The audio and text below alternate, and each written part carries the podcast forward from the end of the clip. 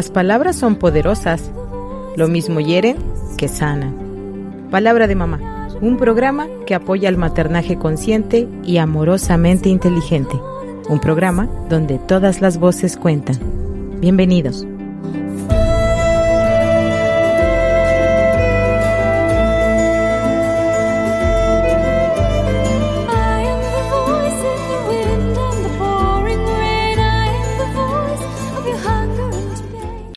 Hola, ¿qué tal? Muy buenos días. Bienvenidos a su programa Palabra de Mamá, donde todas las voces cuentan. Mi nombre es Cristina Pacheco Sánchez, soy psicoterapeuta gestal, entre otras cosas, y es para mí un gusto saludarlos como cada jueves aquí por Radio Tecnológico de Celaya. Gracias por sintonizar el 899 de FM. Muchas gracias también a los que nos escuchan a través de nuestra señal de internet. Eh, les agradezco su escucha activa, sus comentarios les recuerdo que una servidora está en Facebook como Cristina Pacheco Sánchez y bueno, el Radio Tecnológico de Celaya también tiene su página, su perfil. Y pues bueno, el día de hoy quiero hablar con ustedes o quiero platicarles, invitarlos a la reflexión acerca de em, la belleza que hay cuando, o la belleza que podemos observar cuando nuestros hijos o nuestras hijas son pequeños y están en dificultades. ¿A qué me refiero con, una dificultad y por qué digo que es bello? Estoy hablando de, em, de todo lo que los papás y mamás vivimos con, con los niños cuando son pequeñitos y están aprendiendo pues todo, a realizar todo, desde actividades rutinarias como vestirse, bañarse, peinarse, eh, aprender a prepararse algún alimento, a pelar alguna fruta, o cuando decidimos mm, meterlos a alguna actividad extraescolar, eh, y empiezan a aprender, ya sea un idioma o un deporte, em, una, algún, em, pues algún arte también, si van a clases de baile o de pintura o pues de cerámica o lo que hemos decidido eh, que puede ayudarles en su desarrollo.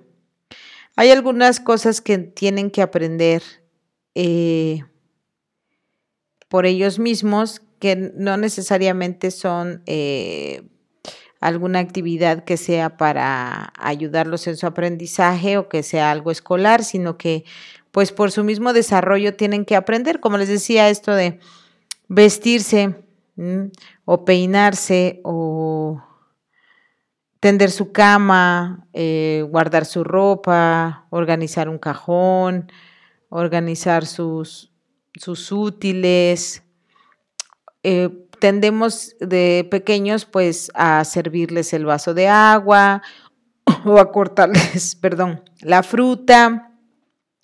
Y llega un momento en el que es bueno que ellos solitos pelen una manzana, logren pelar un mango, eh, puedan partir su carne, utilizar los cubiertos. Y bueno, cuando son pequeños, pues se ven muy tiernos, son muy graciosos. Y no lo digo en el término de gracioso como decir eh, cómico o que cause risa, sino gracioso de su acepción de gracia. O sea que se ven, eh, es como no sé cómo describirlo, pero es como, como una sinfonía, como, como si pudiéramos ponerle música de fondo y ver cómo sus manitas tienen que adaptarse a un cubierto, a un cuchillo, a una mesa, a la altura de una silla.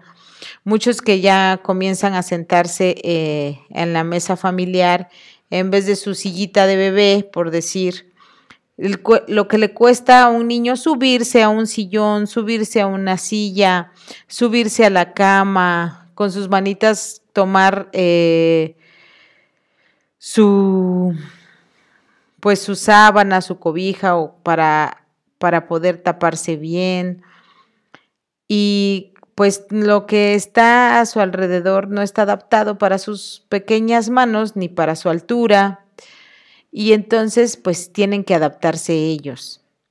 Y es muy bello ver cómo eh, lo van haciendo y sentimos mucho orgullo cuando ya dominan el tenedor y el cuchillo o cuando ya pueden atarse las agujetas. Y bueno, mi invitación a la reflexión es que muchas veces ya desde este momento nos sentimos frustrados porque no lo hacen rápido o no lo han aprendido. O les evitamos la fatiga y entonces les compramos tenis de velcro en vez de tenis con agujetas. Eh, les, les, partimos la carne en vez de enseñarles cómo usar los, los el tenedor y el cuchillo. Eh, soplamos a su comida caliente para que no se vayan a quemar. Y claro que hay niños con los que debemos de hacer esto, pero llega un momento en el que ya su nivel de desarrollo alcanza es suficiente para que ellos lo intenten por ellos mismos y, y no lo hacemos por prisa o porque nos da miedo que se vayan a lastimar o porque pues no hemos por eso es la invitación a la reflexión, porque no nos hemos puesto a reflexionar o a observar y analizar cuáles son los límites que habíamos puesto o que, cuál es la ayuda que les damos, que de acuerdo a su nivel de desarrollo, pues ya no es necesario. Y se nos pueden ir los años y podemos seguirles allanando el camino ya siendo adultos. Palabra de Mamá es un programa que gracias a ustedes ya tiene algunos años al aire y sé que me escuchan mamás y papás de hijos adultos que todavía tienen que rescatar a sus hijos o que aún están muy angustiados por las dificultades en las que están sus hijos adultos o sus hijos mayores. Y pues el día de hoy quiero invitarlos a que los que tienen niños pequeños vean la belleza de, ver en dificultad a nuestros hijos. E, es, es que es como invitar lo que quiero es invitarlos a ver esa coreografía, entre comillas, torpe, que, que desempeñan cuando están haciendo algo. Si les damos una escoba y es la primera vez que barren, o cuando van a clases de natación y les cuesta trabajo ponerse la gorra, los gogles, tirarse al agua, hacer los ejercicios que dice el maestro o los llevamos a clases de karate o de taekwondo o de fútbol y les cuesta trabajo darle con el pie o aprender a girar, a tomar el pincel y, y los apuramos.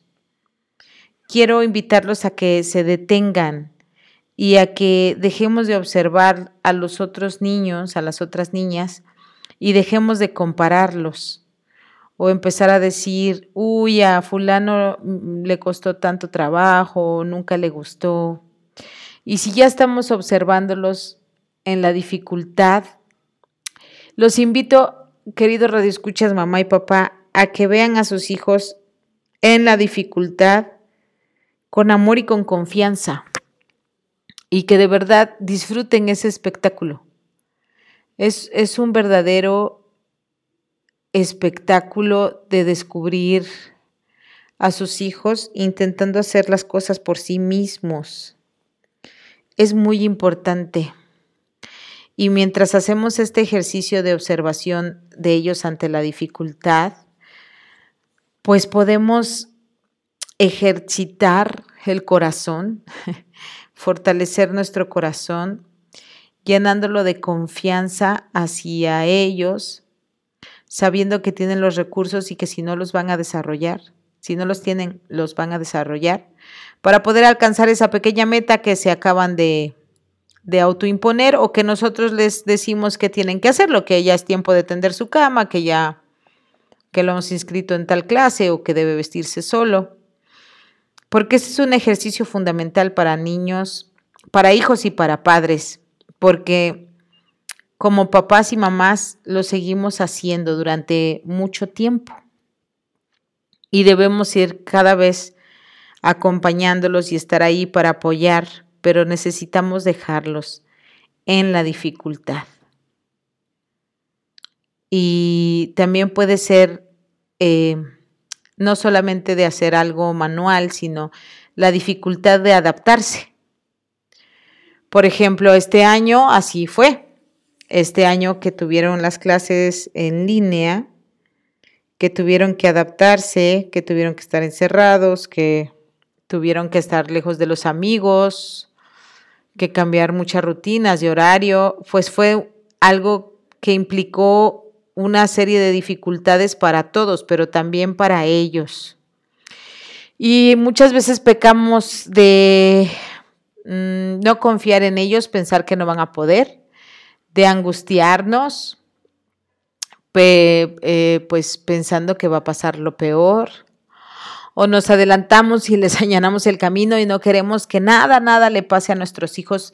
Y por supuesto, yo no querría que un camión los atropellara, pero está bien que se la pasen mal de pronto si es algo que eh, esa, e, esa dificultad que están atravesando los va a llevar a desarrollar habilidades, recursos, a descubrir sus capacidades. Y pues bueno, viene otro año escolar, ahora estamos eh, en como un receso, no sabemos bien a bien eh, cómo será el regreso a clases. Y pues todos tenemos secuelas después de la pandemia, de ya sea que cambiamos de trabajo, perdimos el trabajo, nos tuvimos que cambiar de ciudad o de casa o de escuela y ha habido una serie de cambios con poquitas posibilidades de, movimiento o de, mm, bueno, digo de movimiento en el sentido de que no, no pudimos elegir muchas cosas, muchas cosas se nos impusieron. Y hay familias que de verdad están atravesando dificultades graves derivadas de la pandemia. Estaba escuchando en el, bueno, lo vi en la televisión, en televisión abierta, que pues tenemos el número uno de 21 países eh, de huérfanos por COVID, por ejemplo. Entonces, esos papás pues ya no están. Lo que lograron enseñarle a sus hijos y a sus hijas, pues hasta ahí llegaron y ya no pudieron seguirles enseñando más. Y yo quiero invitarlos a que observen a sus hijos en las dificultades, a que los observen con amor, a que disfruten verlos en la dificultad cuando son pequeños.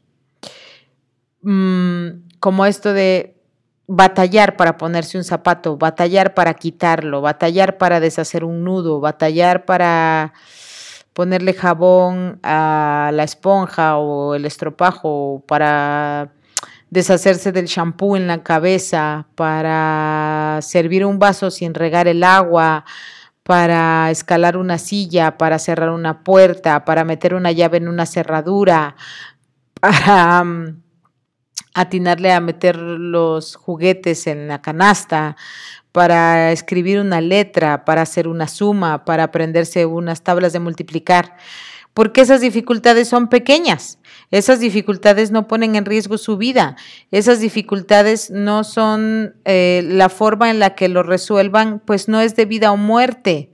Y necesitamos entrenarnos como papás cuando esto es gracioso, cuando esto es eh, un momento de ternura, un momento emotivo, de, ver esas pequeñas manitas lidiando con, con los utensilios o que eh, deben acercarse o hablar con alguien o están teniendo un momento triste o algo que no pone en peligro su vida, que pueden resolver, que nosotros no estamos preocupados porque lo trascienda pronto.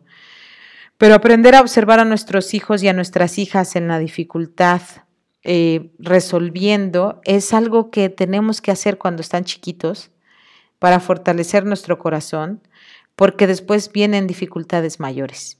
Y ya he mencionado en algunos programas y, lo voy a decir muchas veces porque me parece que en nuestra cultura latina y mexicana pues necesitamos saberlo.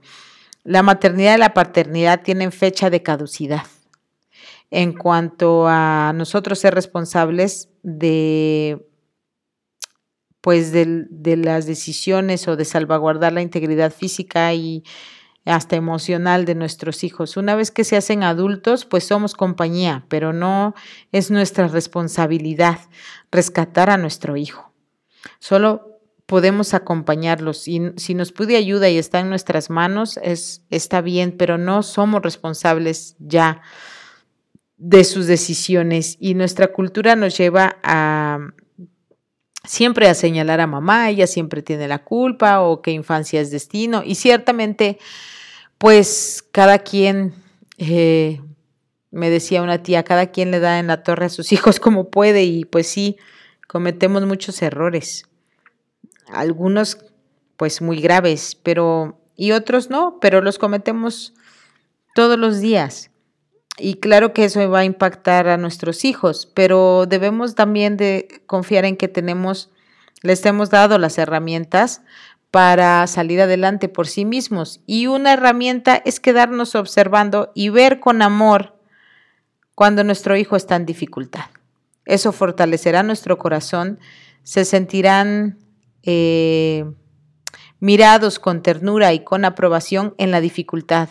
Es muy importante que nuestros hijos y nuestras hijas sientan una mirada de aprobación, una mirada de serenidad, una mirada de confianza cuando están en la dificultad, porque se van a enfrentar a la dificultad toda su vida. Y hay dificultades mucho más grandes. Yo sé que me escuchan abuelas y abuelos cuyos hijos e hijas han, sus bebés han fallecido, en el, em, han fallecido en el embarazo, por ejemplo o a los pocos días de nacido o a los pocos años. Yo sé que hay abuelos y abuelas que han tenido este dolor de enterrar a sus nietos pequeños y sé que les duele su nieto y fallecido y sé que les duele su hijo o su hija cuyo pequeñito acaba de fallecer.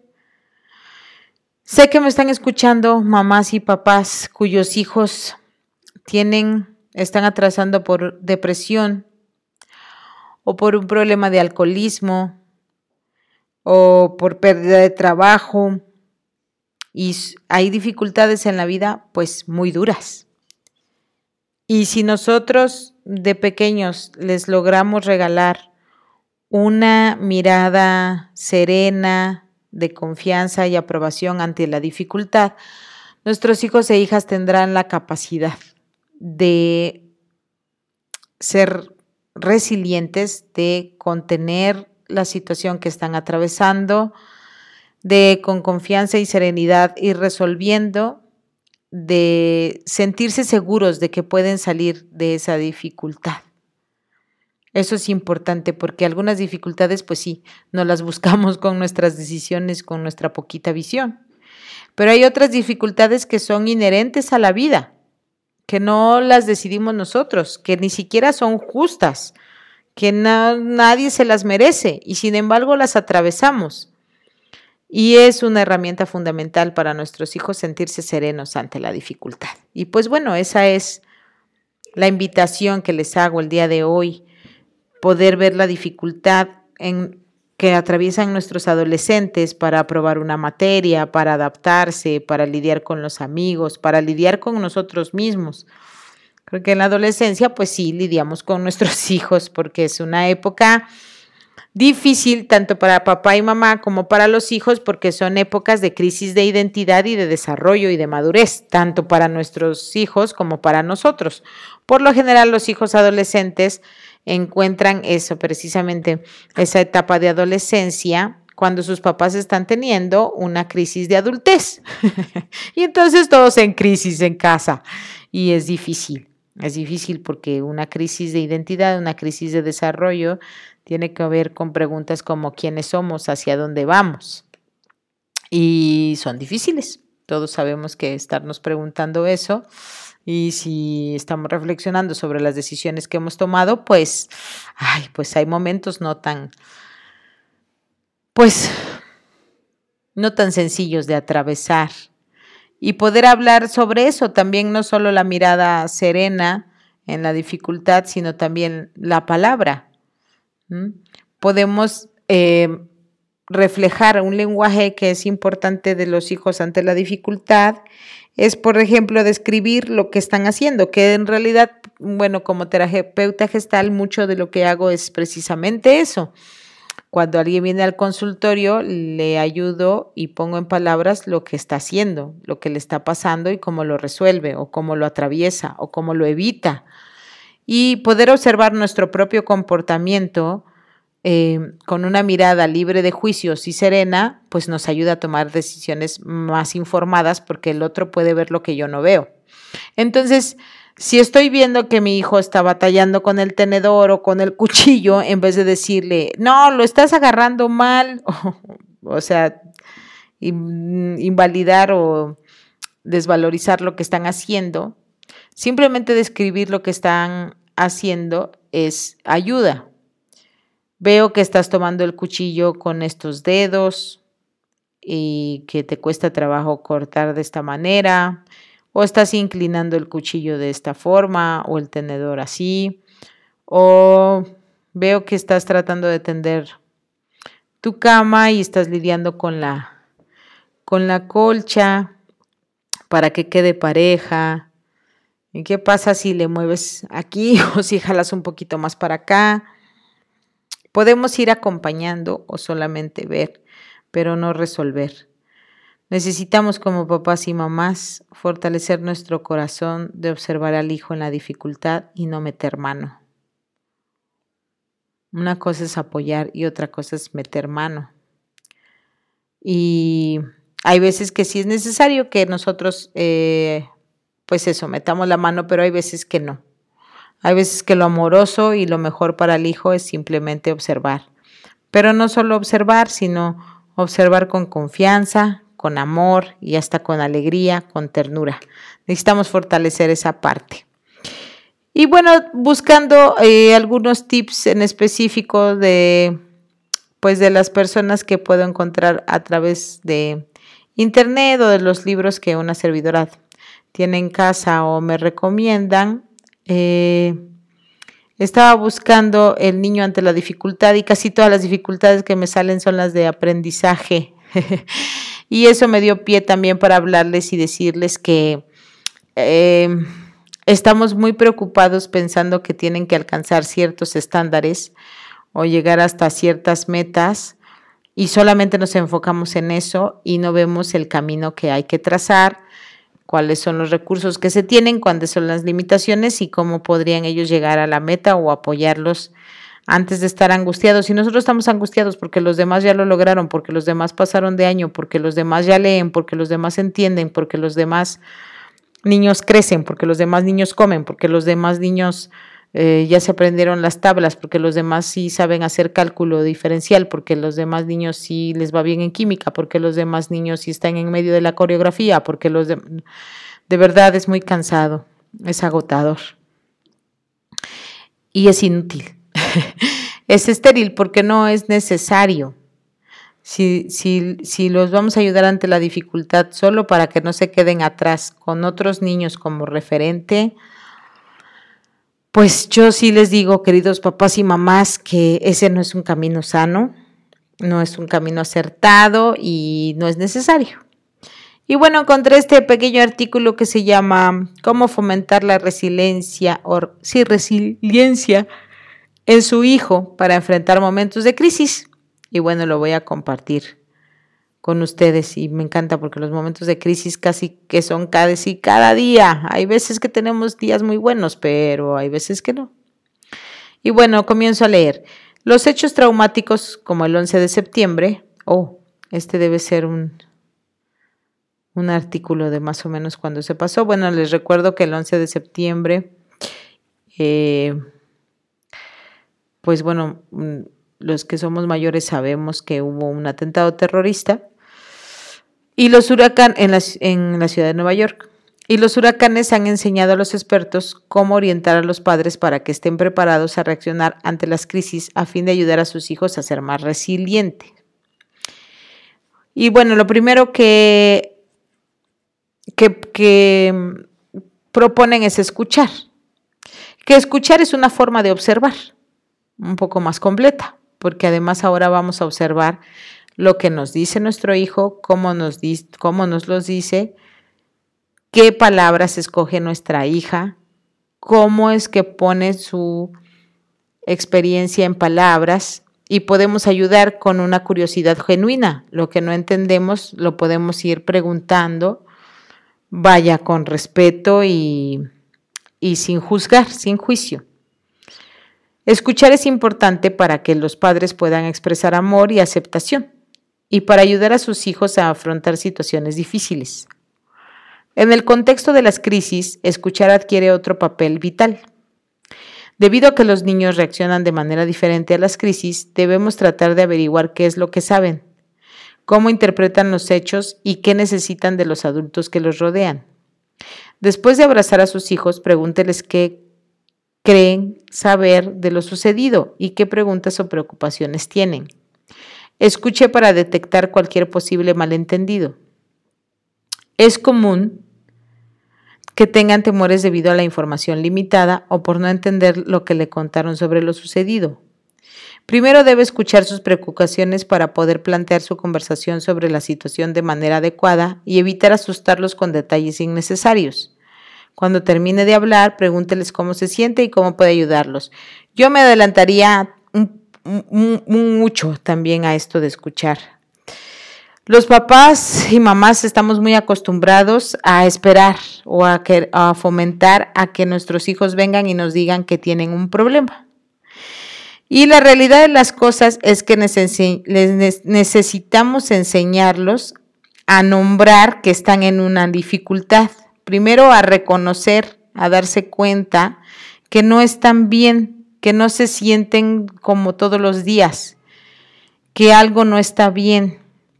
Es importante ayudarles a nombrar o por lo menos identificar que no están bien y podemos hacer comentarios, podemos decir, hijo, ¿qué pasa? Tu cara está como diferente o has estado callado o solías hacer esto y ya no lo haces. O últimamente te escucho como enojado o como apagado o como triste. ¿Qué pasa? Si nosotros les referimos que están diferentes, en vez de esperar a que vengan a decirnos, sobre todo los que están chiquitos, les podemos, les podemos ayudar. Los niños pequeños, las niñas pequeñas, se les ve en la carita que no se la están pasando bien. Y en vez de adivinar qué les está pasando, aunque sepamos que está enojada o frustrada porque no pasaron las cosas como ella quería, eh, es bueno eh, decirles eh, o preguntarles qué es lo que están sintiendo. Es decir, cambio tu carita, ¿qué pasa, hijo? ¿No? Y le podemos preguntar eso a un niño o una niña de 5 años, de 7 años, para que ellos aprendan a nombrar y a decir, no me la estoy pasando bien, estoy en un momento de dificultad. Y de hecho podemos nombrarlo así. Estoy en un momento de dificultad, estoy en un momento difícil. Sobre todo porque además esto acota la circunstancia al momento, no es algo permanente, sino que ahora, en este momento, me está costando trabajo ser yo, o me está costando trabajo hablar con mis amigos, o me está costando trabajo eh, organizar mis, mis deberes, me está costando trabajo comunicarme con mis hermanos o con ustedes, papá y mamá, etcétera, etcétera. Entonces lo primero que debemos hacer es desde siempre, desde chiquitos, adolescentes y grandes, ayudarles a nombrar que no se sienten bien, que se sienten en dificultad y empezar a nombrar cuál es esa dificultad. Y algo muy importante es decir, eh, acotar y decir, entiendo que te sientes mal, entiendo, pero, pero ¿cómo? ¿Estás triste? ¿Estás enojado? pero es en este momento y lo vas a resolver. Voy a ayudar lo que yo pueda para que juntos lo resolveremos o juntos lo resolvamos. Entonces, siempre mm, involucrarnos como apoyo, como un acompañamiento, pero que la responsabilidad es compartida, que nosotros somos apoyo, pero ellos van a hacer su parte, la van a hacer bien y van a trascender el, el, proceso que están viviendo o la dificultad que están atravesando y que tiene un fin. Hay dificultades pequeñas que tienen un fin próximo, como lograr abrocharse las agujetas.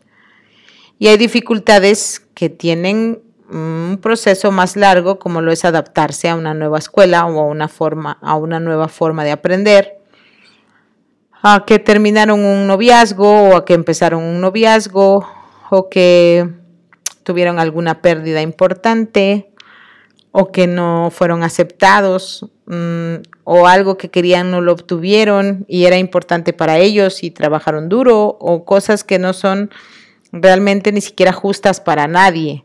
Así que hay, que, hay procesos más largos, pero mostrarles que podemos ir haciendo poco a poco, un pasito a la vez, algo que nos acerque a donde queremos estar o que nos aleje de donde estamos en este momento, pero siempre conservando una actitud hasta como de alegría en la confianza de que se trascenderá de una u otra manera. Y esto pues es muy importante que lo ejercitemos siempre. Bueno, sigo leyendo. ¿Cómo ayudarlos a expresar sus miedos y preocupaciones? Quizás no sea suficiente preguntarles a los niños lo que entienden o cómo se sienten para lograr que expresen sus sentimientos. A veces simplemente sentarse con ellos mientras dibujan o juegan con sus juguetes los ayudará a encontrar una manera de comunicar lo que sienten, incluso si no son plenamente conscientes de ello. Y bueno, aquí hacen una separación de niños pequeños y niños mayores y adolescentes. Para los niños pequeños, los niños pequeños pueden necesitar su ayuda para encontrar las palabras que les permitan expresar lo que sienten. Ayúdelos a elegir las palabras y dígales que es normal sentirse triste, enojados o confundidos. Más que decir es normal sentirse triste, pues podemos decir te sientes triste y está bien. Se puede estar bien y triste, se puede estar bien y enojado, se puede estar bien y confundido y lo vamos a resolver. Dé un buen ejemplo y comparta cómo se siente y explique lo que está haciendo para sentirse mejor. Anímelos a expresar sus sentimientos mediante el juego, el dibujo, los cuentos u otras actividades este, creativas. Y sí, muchas veces ayuda a que nosotros digamos cómo hemos resuelto una dificultad o que también estamos teniendo dificultades. Nosotros podemos decir, por ejemplo, oh, te entiendo porque también yo acabo de cambiar el coche y todavía no sé bien cómo usarlo. O cambié mi celular y perdí mis contactos y ahora tengo que volver a guardar todo porque no sé, no lo guardé o estoy aprendiendo a comunicarme en línea en mi trabajo o tuvimos que vender el coche y ahora tengo que aprender las rutas del transporte colectivo y para mí es difícil. O estoy teniendo una dificultad con tu abuela, con tu abuelo, con tu tío, no hemos llegado a un acuerdo y me frustra y me pone triste, pero confío en que lo voy a hacer eventualmente y además no todo está en mis manos porque pues también estas personas que están involucradas, que son tu tío, tu abuelo, mi amiga, eh, pues también tiene que poner de su parte, pero que confío en que lo, en que lo resolvamos. Así que es reconocer la dificultad, la crisis, pero siempre con una actitud positiva y de confianza eso es importante. Mm, entrenarnos verdaderamente no solo a saber que la esperanza muere al último o que lo último que debemos de perder, porque si soltamos nuestro ánimo, pues, pues se hace más complejo.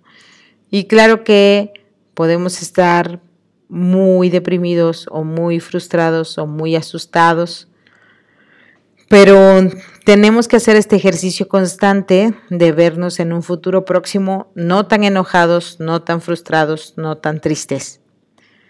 Para niños mayores y adolescentes, Ay, perdónenme, queridos radioescuchas. La verdad es que no estoy enferma, pero sí noté que después de la vacuna eh,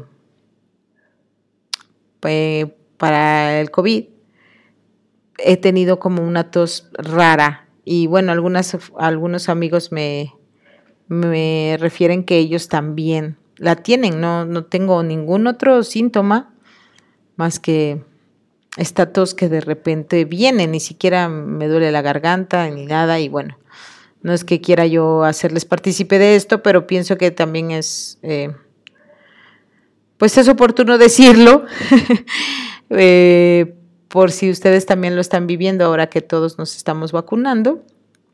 Y pues consultemos a nuestros médicos y, y nos observemos y veamos qué pasa. Y pues bueno, yo sí soy una persona que está a favor de las vacunas y pues los invito a los que tengan la, la oportunidad de vacunarse, pues que lo hagan. Bien, para niños mayores y adolescentes. Para los niños mayores y los adolescentes podría resultar más fácil hablar de lo que otros piensan. Mi amiga Mónica dijo que ella simplemente se pega a su mamá para asegurarse de que nunca se separen. ¿No te parece muy raro?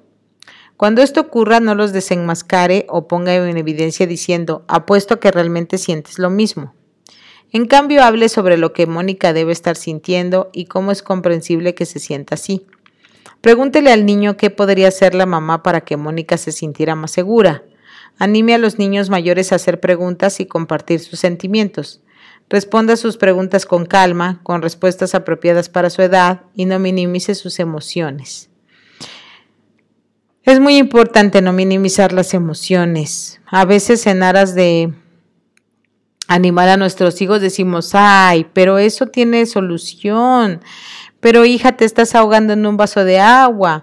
¿Qué va a pasar cuando seas mayor y de veras tengas un problema? No, no, no, eso no ayuda. Y además nosotros ya sabemos como mamás y papás que pues cuando somos pequeños y adolescentes, que huele la mosca es un problema grave. Pero aparte hay otras dificultades que sí son graves y que sí las viven nuestros niños y nuestros adolescentes. Y bueno, algo que he aprendido como psicoterapeuta y que nos repetían mucho nuestros maestros y que lo he vivido, es que cada quien, no sé si tiene derecho, pero es una realidad, digo decir, tiene derecho a y bueno, sí tiene derecho a, pero además es una realidad, no es algo que se ejerza como derecho. Una misma dificultad puede ser un proceso muy, mucho más complejo para una persona que para otra. Porque depende de, todo esto, de todo este bagaje emocional, de todos estos recursos que tenemos desde que nos fuimos formando en nuestra familia y como personas y es muy fácil decir, ya supéralo, no está bien. Y lo que podemos hacer si nos parece algo exagerado, pues es observarlo con genuina curiosidad y decir, ¿por qué es tan difícil esto para mi hijo? ¿Dónde está lo tan doloroso, lo tan frustrante, lo tan difícil? Y juntos entender por qué le está costando tanto trabajo, por qué es tan difícil para poder pues salvar o, trascender justamente ese motivo o esa situación por la que está siendo tan grave lo que le ocurre. Y bueno, aquí también menciona la autora o el autor, es que no, mm, no encontré, tal vez esté al final la autora o el autor, por lo general se los digo. Ah, sí, autor Kenneth Ginsburg, que bueno, y Marta Hablow. Obviamente estoy leyendo eh, una traducción. La última actualización fue en mayo de 2019. y la fuente es Building Resilience, Resilience in Children and Teens, Giving Kids Roots and Wings. Tercera edición. Bueno, este es un libro que se llama Construyendo la resiliencia en niños y adolescentes, dando a los niños raíces y alas. Y bueno, aquí pusieron como un, pedacito o un resumen de lo que se trata en el libro. Y eh, bueno, sigo leyendo esta parte de nunca obligue a su hijo a hablar. Algunos niños actuarán como si nada hubiera pasado, no parecen particularmente interesados ni conmovidos por lo sucedido, y de hecho eso pasa mucho, muchos niños se pegan y se levantan como si nada aunque les esté doliendo. Si fuera así, no hay ninguna razón para obligarlos a expresar algo en ese momento. Nunca obligue a sus hijos a hablar, pero dígales que está allí para escuchar. Es posible que sus hijos estén profundamente conmovidos o alterados, pero realmente necesitan sentir que vuelven a la normalidad. Muéstreles que su manera personal de sentirse mejor es hablar sobre la situación.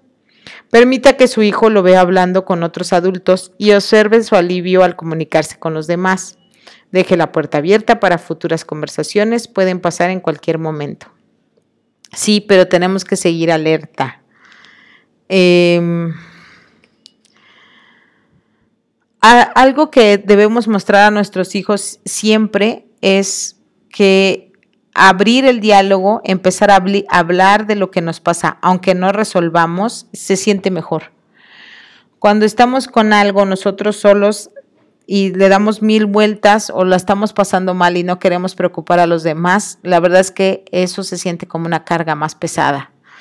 Si nosotros desde pequeños y como adolescentes y en cualquier momento, si tu hija ya es mayor y quieres siempre es buen momento para girar en otra dirección, siempre es buen momento para girar en una dirección más amorosa, más educada, más consciente, amorosamente inteligente, siempre es buen momento. Eh, si nosotros les hacemos ver que hablarlo nos aligera la carga, se ve un poquito menos intrincado, dar dos pasitos hacia atrás y observar lo que está pasando, siempre nos ayuda. Y entonces, si no quieren hablar de eso, pues podemos decir esto mismo yo creo que hablarlo te va a ayudar. Puedes escribirlo. O si quieres, dímelo sin mirarme. Escríbeme un texto o hablemos por teléfono. Pero sí eh, invitarlos a expresar lo que están sintiendo, hasta hacer un dibujo o, o lo que sea. O a veces puede ser muy intimidante eh, es hacerlo de frente y como muy solemne. A lo mejor podemos hacer un postre juntos o atender el jardín o dar una caminata o estar viendo una serie y en los comerciales ir avanzando. Em, eso puede ser, pero siempre hagamos el puente de la, de la comunicación. Lo que debemos comprender como papás y mamás y que de hecho es como seres humanos independientes si tuviéramos o no hijos, todos como adultos, sabemos que cuando empezamos a nombrar el problema o la dificultad se hace más real y da miedo. Da miedo sentirlo, da miedo reconocer que estamos en una dificultad, que no sabemos hacia dónde y y nos da miedo hablarlo y que no se resuelva nada. Eso es uno de los grandes mitos de, que hay respecto a la psicoterapia. Por eso mucha gente dice, no voy a con el psicólogo, con el terapeuta, porque ¿qué me va a decir? Yo ya sé lo que me está pasando. sí, pero tampoco está saliendo del, de la crisis. Y bueno, la psicoterapia no es el único camino. Hay muchos caminos para estar mejor, para trascender y para aliviarnos, pero sí abrir el diálogo y sí sentirnos acompañados por otra persona libre de juicio y con la confianza de que podemos trascender el problema que tenemos, por supuesto que tiene eh, consecuencias o un impacto positivo en lo que estamos viviendo. De toda manera, el problema no va a cambiar. De todas maneras, estamos en la dificultad. Así que, bueno, lo que podamos avanzar es bueno. Y si lo que podemos avanzar es mirar con un poquito de confianza de que lo vamos a trascender o lo vamos a resolver, pues eso es, en realidad a mí me parece un gran avance. Bueno, sigo leyendo. ¿Cómo manejar las emociones encontradas? Uy, Dios mío, qué hermoso. A ver, es común que las personas, tanto jóvenes como ancianas, sientan una mezcla de enojo y confusión frente a un desastre. Es probable que la emoción dominante tenga que ver con naturaleza del desastre. Con el terrorismo es común preguntar cómo puede haber gente tan cruel y sentir un enojo justificado. Con los desastres naturales generalmente nos sentimos más confundidos acerca de cómo desahogarnos. Muchos adultos, así como los niños mayores, se encierran en sí mismos y piensan, podríamos habernos preparado mejor o esto es un castigo. Otros pueden expresar enojo aparente o tener una crisis de fe. ¿Cómo es posible que el gobierno no haya podido protegernos o cómo pudo hacernos esto un Dios que nos ama? Ah, bueno, sí, hay crisis espirituales también y esas son, pues, poderosas en cuanto a su impacto. Más allá de dónde se dirijan ese enojo y esa confusión, nuestra primera respuesta es escuchar y no negar la situación ni convencer a los niños de que lo hagan. No vamos a negar el problema en el que estamos y poder decir, es injusto, es injusto lo que me pasa. Eh, no lo merecemos, eh, ¿por qué ya tanto tiempo encerrados? O me siento muy desanimado. Es probable que escuchemos de nuestros hijos, me siento desanimado, si quisiera levantarme, pero a veces pienso que para qué, si ni siquiera podemos salir o avanzar. Eh, y tan solo expresar cómo me siento, pues es un buen desahogo. Y bueno, también compartir que nosotros también nos sentimos asustados o desanimados y ayudarle a poner palabras, porque muchas de las emociones, si está ocurriendo una tragedia, un desastre natural o algo que está pasando en la familia, si la dificultad es compartida, pues ayudarle a poner palabras nos ayuda a hablar de la propia experiencia también. Y también decir, no tengo idea de cómo vamos a resolver esto, pero no estás solo, estás, estás conmigo y vamos a encontrar una manera. También si lo que nos dice nos causa enojo o nos sentimos enojados, es importante decir, esto que me dices es difícil para mí de escuchar, me siento muy enojada, porque también si nos están hablando de una dificultad, que un tercero les hizo daño o les ocasionó una dificultad, por supuesto que sentimos rabia. Queremos ir a, pues hacer justicia. Y bueno, una servidora en particular, la verdad es que a mí sí me dan ganas de, pues de huevear casas, ¿no? ¿Verdad? Nunca lo he hecho, pero sí cuando mis hijos me dicen que han tenido una dificultad que ocasiona otra persona, mi primera reacción es enojarme con esa persona. Así que lo primero que hago es reconocerlo, decirlo y hasta a veces soltamos una carcajada y y luego ya hablamos el tema y lo, podemos desmenuzar. Y bueno, aquí están los consejos de, sobre qué decir.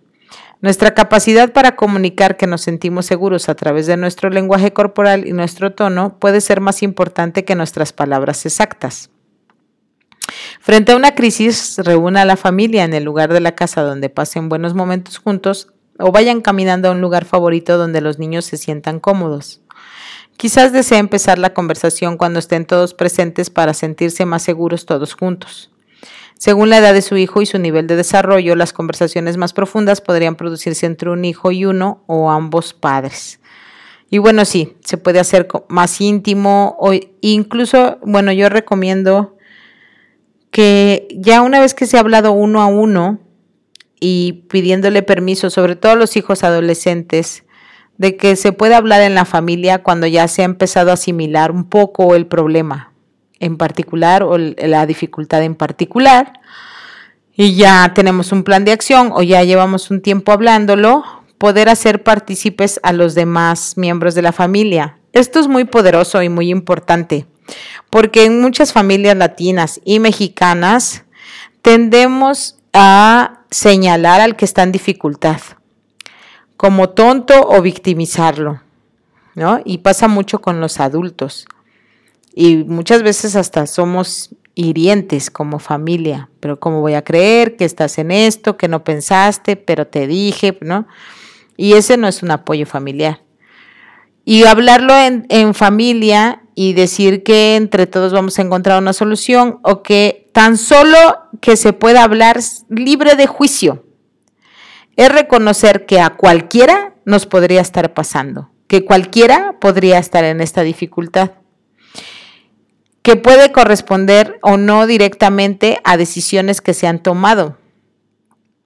Todos, todos, todos podemos pasar por esta dificultad o lo hemos pasado y quisiéramos el apoyo del resto de la familia. Fortalecer los lazos familiares ante la dificultad, libre de juicio es valiosísimo para cualquier familia. y puede ser la clave para que se, eh, se trascienda la dificultad y también puede ser el acabose, puede ser lo que termine por enterrar al hijo o a la hija en la depresión o en la dificultad. Si se le señala, si se le victimiza, si se le juzga. Es muy importante que se trate con respeto, con dignidad y sabiendo que nadie está exento de estar en esa dificultad. Pero por sobre todas las cosas, los adultos deben ser honestos sobre lo sucedido. Lamentablemente esta no es la clase de verdad de la que podemos proteger a nuestros hijos, pero no es necesario incluir todos los horrendos detalles en esa verdad. La cantidad de detalles que puede compartir dependerá de la capacidad de comprensión de sus hijos. Bueno, para niños pequeños. Los niños muy pequeños necesitan explicaciones simples y concretas sobre lo que sucedió y cómo esto los afecta. Si están muy confundidos y no entendieron lo sucedido, corríjalos. Pero si explican la historia de una forma tal que dicen, ya terminó todo, los malos están todos muertos y esto pasó muy lejos, no los corrija ni agregue más detalles. Sus explicaciones sencillas que sean, quizás sean exactamente lo que necesitan creer para sentirse seguros. No les quite esa sensación de seguridad que generan para sí mismos. Si ellos ya encontraron una frase o una forma de tranquilizarse y de estar bien, pues no les vamos a quitar eso, es lo que dice la autora. Para niños mayores y adolescentes es posible que los niños mayores pidan y se beneficien de la información adicional sobre el desastre y los esfuerzos de recuperación. Bueno, entiendo que este libro nació después de la dificultad del 11 de septiembre en la ciudad de Nueva York. Y bueno, como intento siempre en, palabra de mamá es traer algún texto y comentarlo con ustedes, invitarlos a la reflexión.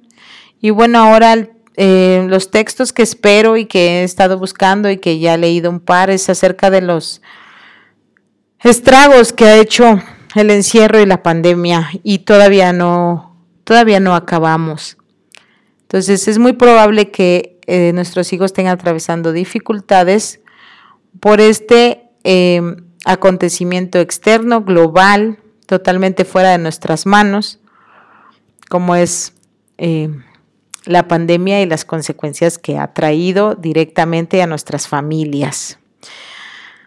Así que yo los invito, queridos radioescuchas, a que observen a sus hijos y a sus hijas ante la dificultad de no saber cómo será el año escolar, a cuánta gente no han visto, a cuánta gente sí ven, que si hay más contagios, que si no los hay, que si podemos salir, que si no podemos salir, que las demás familias hacen cosas diferentes, que cada quien tiene una opinión, que ya están hartos, que el encierro, que la paranoia, que el desánimo. Abramos la conversación. Digamos cómo nos sentimos y encontremos soluciones juntos. Tratemos de hacer una rutina que nos ayude, algo que no cambie, Así sea que todos los viernes vamos a comer tacos de queso o sándwiches o una gelatina de agua. Algo que nos recuerde la seguridad de las rutinas. Muchas veces lo he mencionado en palabra de mamá. Ante la dificultad, las rutinas básicas de higiene y alimentación nos pueden salvar.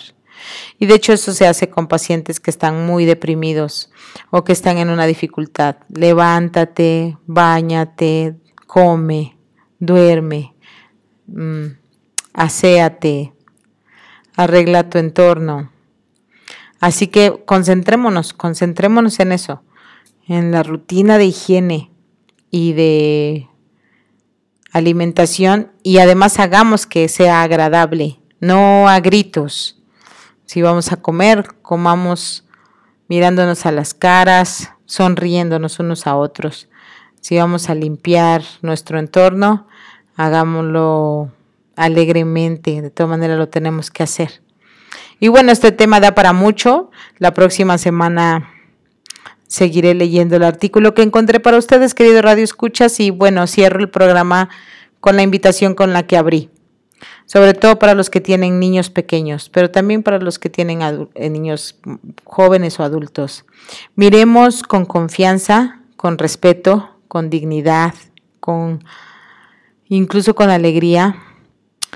Observemos a nuestros hijos y a nuestras hijas ante la dificultad. Observemos qué es lo que hacen y cómo es que salen adelante para que estemos listos de cuándo debemos entrar y cómo.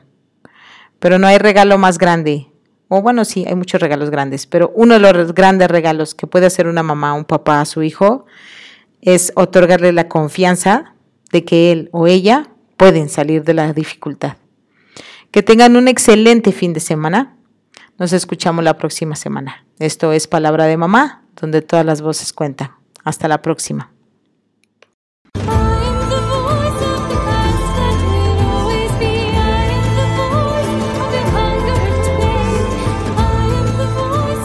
Ha sido un placer acompañarte en este breve tiempo y espacio de reflexión. Te invito a que te escuches con respeto. Recuerda que aquí tu voz también cuenta. Esto fue Palabra de Mamá.